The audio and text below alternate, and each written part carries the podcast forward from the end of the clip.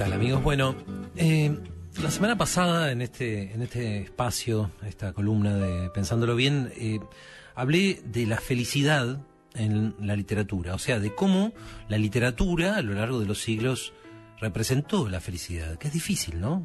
Como que es más fácil hablar de, de la desgracia y, de, y del llanto, pero eh, bueno, de alguna manera la literatura siempre se las ingenió para hablar también de lo otro y me quedé con ganas de decir algunas cosas. Así que hoy voy a seguir y tal vez cierre lo que me interesa decir sobre este tema. Si quieren lo podemos llamar, podemos llamar a esta columna La felicidad imaginada, segunda parte. Bueno, la semana pasada hablé del paraíso, eh, el paraíso como lo imagina el cristianismo y el islam también, con sus 72 vírgenes. Eh, hablé de algunas partes de la película Casablanca, de, de esa escena, se acuerdan tal vez, donde Humphrey Bogart e Ingrid Bergman se toman todo el champán que queda en el hotel mientras esperan que llegue a París las tropas alemanas. Y hablé también del cuento del milagro secreto de Borges y hablé de la historia de Paolo y Francesca, ¿eh? esos dos amantes que se siguen amando en el infierno de Dante. Y ahora me doy cuenta de una cosa, no sé si alguno de ustedes se habrá dado cuenta también, y es que todas esas historias que acabo de nombrar muestran la felicidad puertas adentro, la felicidad en, en, lugares cerrados. Eh, del paraíso obviamente no se puede salir, el personaje de Borges está encerrado en, su propia mente, Paolo y Francesca, bueno, están en el infierno. Y entonces esto me lleva a una pregunta que quiero tratar de contestar hoy. La literatura y el arte, ¿cómo representaron la felicidad puertas afuera? La felicidad a la intemperie, al aire libre, cara al cielo o cara a las estrellas. Porque lo seguro es que lo hizo, la representó y enseguida, pensando en esto, me viene a la cabeza eh, una escena de la película, no lo van a creer, de la película Náufrago. ¿Se acuerdan? La película de Robert Zemeckis con Tom Hanks, que es un empleado de, de una empresa postal que naufraga en una isla desierta, con la típica isla, con, con palmeras y, y, un poco de algunos arbustos y nada más. Eh, y bueno, tiene que aprender a hacer todo de nuevo. A mí no me interesa lo que diga la crítica. Para mí es una obra maestra, Náufrago. A, mí me hizo muy feliz esa película. Eh, y la escena que tengo específicamente en la cabeza es la escena en la que Tom Hanks, después de un montón de intentos fallidos y de mucha frustración y muchos fracasos, logra hacer fuego. Logra hacer un fuego sin fósforo, sin encendedor, sin usar nada más que eh, los pedazos de madera y los yuyos secos que hay en la isla. Y por supuesto su propio ingenio. Y ahí lo tenés a Tom Hanks con la piel quemada, casi insolado, hambreado, sediento ¿eh? y casi desesperado que agarra una madera que está medio partida al medio y en la grita de la, la, madera encaja un manojito de pasto seco y empieza a frotar un palo contra esa madera más grande. Y frota y frota, y pasan los minutos, vos ves la frente de Tom Hanks, la gota de transpiración que le baja y le entra en los ojos, le arden los ojos, pero no los cierra y sigue, sigue frotando, frotando, frotando y de repente surge un humito y ahí Tom Hanks abre grandes los ojos y con muchísimo, muchísimo cuidado, con muchísimo miedo de estropearlo, sopla hacia el lugar de donde salió ese humito y le suplica, le pide por favor al humito que no se apague, vamos, vamos, por favor, vamos, vamos, vamos, dice, hasta que aparece la llama. Y ahí Tom Hanks se empieza a reír como un loco de contento y grita, es fuego fuego. Y enseguida, esa misma noche, lo vemos alimentando la hoguera alegremente. Es una fiesta, es una fiesta de uno solo, pero es una fiesta esa noche en la isla. ¿eh? Y hay muy pocos momentos de la literatura o del cine, o de la poesía, o de cualquier forma de arte que yo conozca tan felices como esa escena de náufrago. Y se golpea el pecho el personaje de Tom Hanks porque no los puede creer, no le cabe en el cuerpo tanta felicidad y grita, yo hice fuego. Y lo repite porque no lo puede creer, yo hice fuego. Y después, eh, como asociando ideas, canta una famosa canción de los Doors que justamente se llama Enciende mi fuego, Light My Fire. Cuántas cosas que hay en esa escena, ¿no? Está la, tu infancia y las aventuras de tu infancia, los campamentos, la primera vez que hiciste fuego con unas maderitas y con papel, y también cosas más antiguas, ¿no? De la especie humana, el sentimiento del triunfo contra el frío, contra los depredadores, contra el hambre, y algo que nos toca a los a los seres humanos de esta época, que es ese sentimiento maravilloso de volver atrás, de remontar siglos y siglos en el tiempo, ¿eh? este largo camino que nos trajo hasta esta vida que llevamos con celulares e inteligencia artificial y remontamos muy atrás hasta ese día remotísimo en el cual uno de nuestros ancestros por primera vez con sus manos hizo fuego el primer paso, la primera tecnología, la primera vez que el ser humano pudo crear con sus manos una fuente de energía. Y hay más cosas, es el sentimiento de la autonomía, ese sueño imposible de bastarse a sí mismo, ¿eh? de no solo, vamos a decirlo así, de no solo vivir en una isla, sino de ser uno mismo una isla con todo lo que hace falta y también algo más, que es la sensación de hacer magia. Porque hacer fuego es hacer magia. You know that it would be untrue. You know that I would be a liar if I was to say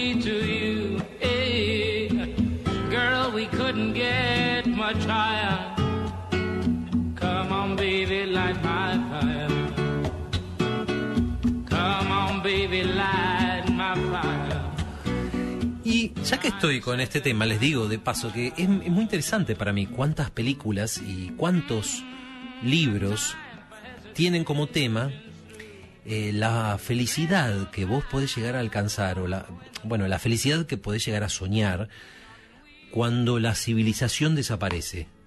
¿eh? Eh, acá mi tocayo Sánchez, que ha viajado tanto por la Patagonia, seguramente sabe algo de esto. La, felicidad de Robinson Crusoe, por ejemplo, que, bueno, es el antecedente de la película de la que estoy hablando, de Náufrago, pero también, por ejemplo, de películas de cine catástrofe, tipo 2012, ¿eh? o, o incluso, fíjate, una película de zombies como Guerra Mundial Z. Porque ¿cuál es el, el atractivo que tiene en secreto esas películas.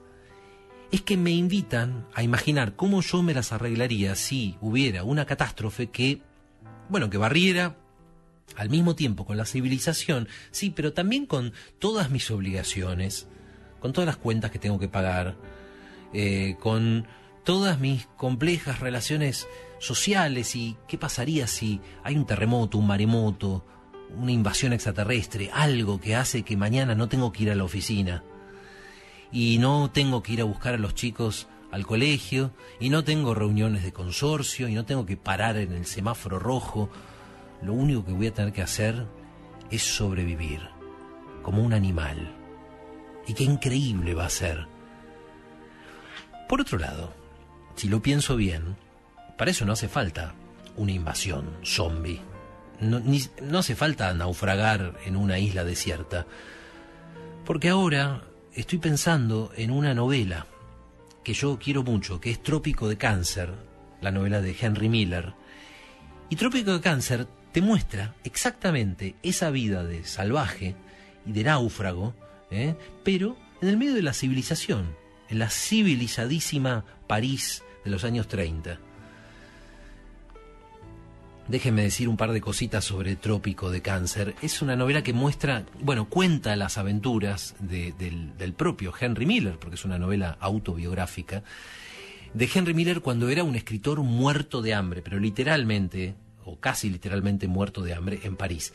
Y ya desde las primeras páginas, el narrador de esa novela nos dice que está afuera de todo, está fuera de la sociedad, está fuera del juego. Es un náufrago un náufrago en el medio de la civilización. Dice textualmente, no tengo dinero, ni recursos, ni esperanzas. Soy el hombre más feliz de la tierra. Y todo, eh, todo ese libro, toda esa novela está, está como marcada por ese vértigo que viene cuando estás afuera de todo, cuando no hay nada más que perder. Eh, me acuerdo de otra página de la novela que dice más o menos esto. Dice, soy, si soy una hiena, soy una hiena flaca y hambrienta. Salgo de cacería para engordar. Y hay otra página que recuerdo siempre donde Miller camina junto al Sena y tiene como esta visión de la Catedral de Notre Dame que se levanta como una tumba sobre las aguas la belleza y el hambre y el sexo están todo el tiempo unidos en esta novela. Eh, hay otro episodio que es inolvidable para mí, donde Miller está empleado, bueno, tiene una especie de trabajito, lo emplea un ruso que vive en París y que trabaja desinfectando casas.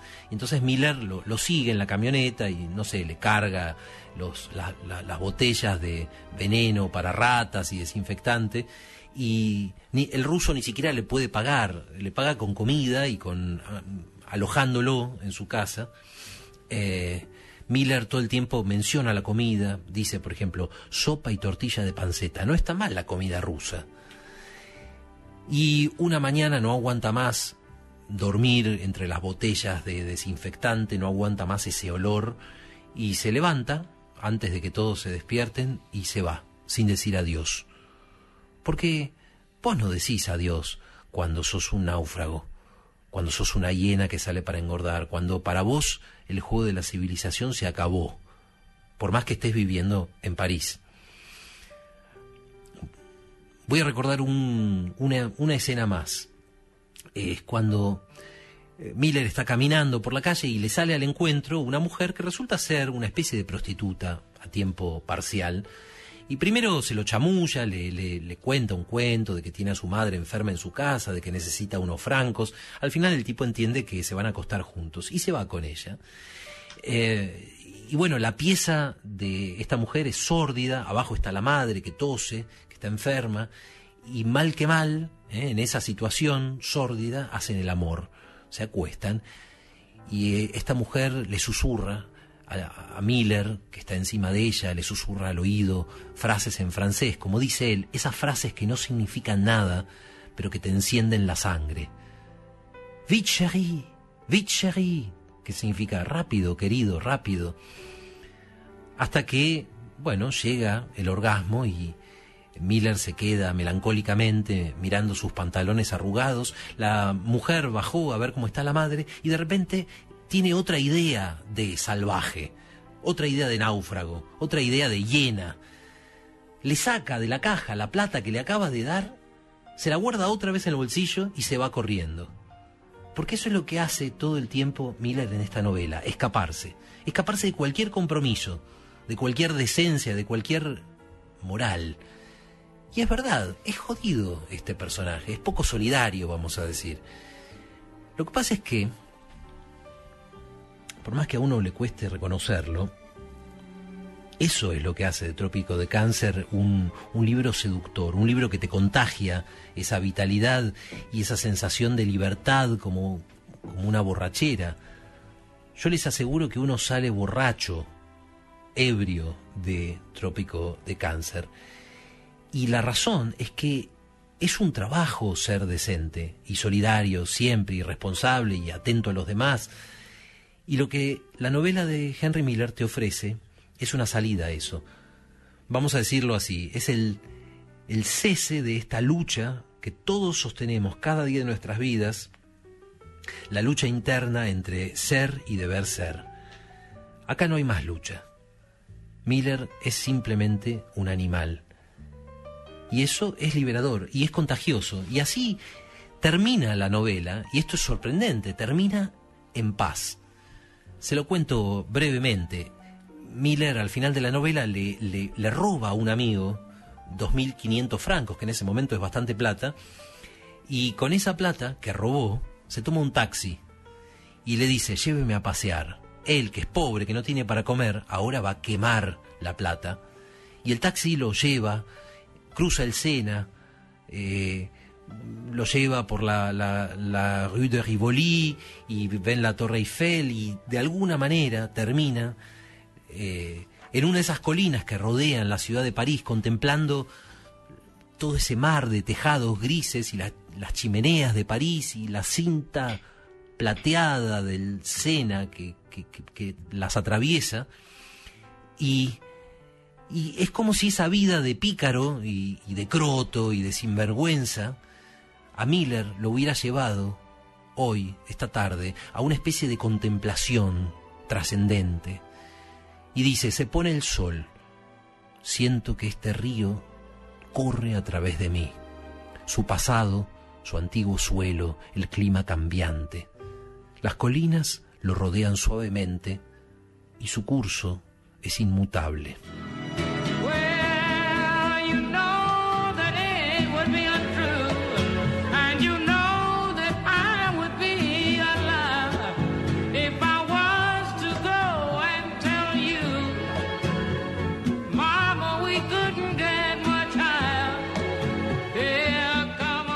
Bueno, y ahora que voy cerrando esta columna sobre la felicidad de la intemperie, la felicidad de los náufragos, eh, me doy cuenta de que casi sin darme cuenta me la pasé hablando de islas y de fuego y de magia. Así que, ¿por qué no hablar de una isla más antes de despedirme? Voy a hacer eso. Voy a cerrar hablando de una historia más que pasa en una isla. ¿Saben cuál es? Es la última obra de teatro que escribió en su vida William Shakespeare, que se llama La Tempestad. Y el protagonista de La Tempestad es un, es un mago que se llama Próspero. Próspero era un noble de Nápoles que, eh, bueno, lo traicionaron y lo exiliaron en esta isla. Y ahí se convirtió en mago. Es capaz de controlar los vientos, es capaz de crear seres eh, más o menos animados, eh, de crear ilusiones casi como el mismo Shakespeare era capaz de crear ilusiones a través de su arte, a través del teatro. Y bueno, eh, a lo largo de la obra vemos la última lucha, la última batalla de, Próspero, que es para vencer definitivamente a sus enemigos y para casar a su hija Miranda eh, con un príncipe digno. Pero cuando termina la obra, pasa algo que a mí me conmueve profundamente y que es inesperado y es que el mago renuncia a sus poderes. Próspero renuncia a su magia. Y me parece que esta también puede ser una forma de felicidad. Soltar, soltar, dejar ir tus propios poderes, tu propia magia, tu propio arte, si es que sos un artista. Después de conocer la felicidad de no tener nada, como Henry Miller, después de conocer la felicidad de hacer magia, como Tom Hanks en la isla de Náufrago, bueno, un artista como Shakespeare nos te propone ir un paso más allá y conocer la felicidad de renunciar a la magia. Renunciar a eso que te hizo poderoso. Eh, soltar eso que te permitió vencer en tu vida. Aceptar ser otra vez vulnerable. Esa también es una forma de felicidad. Y tal vez eh, era justo lo que estaba haciendo el mismo Shakespeare cuando decidió eh, en 1610, si, no, si mal no recuerdo, que esta iba a ser su última obra y que después él iba a renunciar a su fuego, eh, a su magia, a su, bueno, su arte de escribir. Y ahora estoy tentado de pensar que no existe una felicidad más delicada que esta. Cito, para despedirme, las hermosas palabras que pronuncia Próspero, mirando al público, mirándonos a nosotros, justo antes de que caiga el telón. Dice, ahora quedan rotos mis hechizos, ahora carezco de espíritus que me ayuden, de arte para encantar, y mi fin será la desesperación, a no ser que la plegaria me favorezca, la plegaria que conmueve, que seduce a la misma piedad y que me absuelve de toda falta. Así vuestros pecados obtendrán el perdón y con vuestra indulgencia vendrá.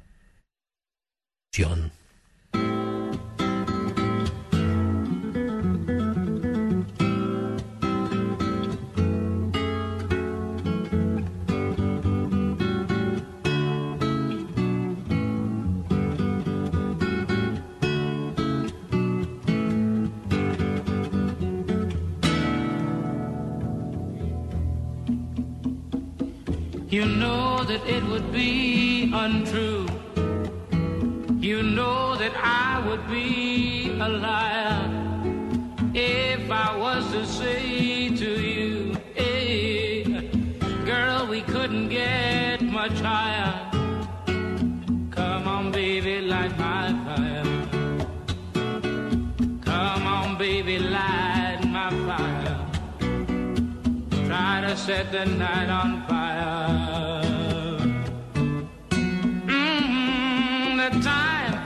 Hesitations through. There's no time to wallow in the mire.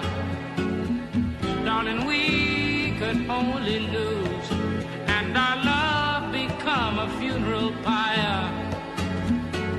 Come on, baby, light my fire. Come on, baby, light my fire. Try to set the night on fire.